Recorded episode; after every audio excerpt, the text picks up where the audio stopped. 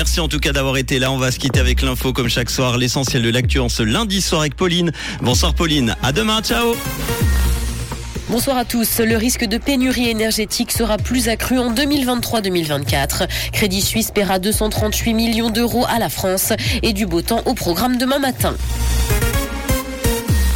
Le risque de pénurie énergétique sera plus accru en 2023-2024. L'hiver prochain sera encore plus difficile pour la Suisse. C'est ce qu'a indiqué le directeur de l'Office fédéral de l'énergie. Et ce parce que l'accès au gaz russe sera quasiment impossible, d'autant plus que l'économie chinoise redémarre. Il a précisé que le pays allait continuer à constituer des réserves. Il faudra cependant continuer à développer en parallèle les énergies renouvelables comme les 15 projets de barrages désignés prioritaires ou les dizaines de projets éoliens qui attendent simplement le vert. Crédit Suisse paiera 238 millions d'euros à la France. La banque helvétique a trouvé un accord qui lui évite un procès de l'autre côté de la frontière, et ce pour démarchage illégal de clients et blanchiment aggravé de fraude fiscale. Les faits se sont produits entre 2005 et 2012, selon un accord validé aujourd'hui par le président du tribunal de Paris. 115 millions seront versés en guise de dommages et intérêts, et le reste correspond au montant de l'amende.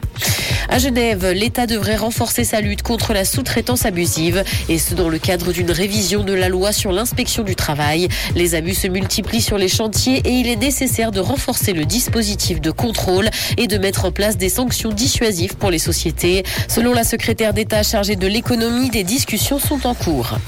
Dans l'actualité internationale, guerre en Ukraine, les évacuations de civils se poursuivent à Kherson. Les autorités pro-russes ont appelé la population à quitter le territoire au plus vite ce week-end. L'armée ukrainienne progresse et la région serait en passe d'être reprise à Moscou. Un policier ukrainien devenu soldat a d'ailleurs témoigné, indiquant que les forces ukrainiennes étaient en train de dérouiller la deuxième armée du monde.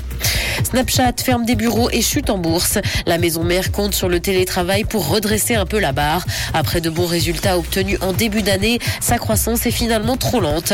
Le groupe se voit donc contraint de fermer des locaux à San Francisco. La concurrence est de plus en plus rude pour ce réseau social qui a un temps été le plus utilisé par les jeunes. Il est aujourd'hui largement détrôné par TikTok.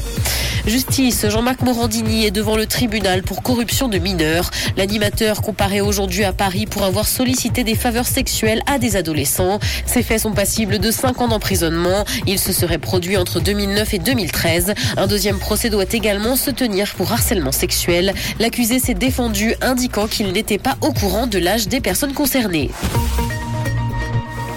Un ciel peu nuageux est attendu demain matin et le vent soufflera jusqu'à 15 km heure. Le mercure affichera 9 degrés à Carouge et Montreux, ainsi que 11 à Genève et Palinges. Bonne soirée à tous sur Rouge.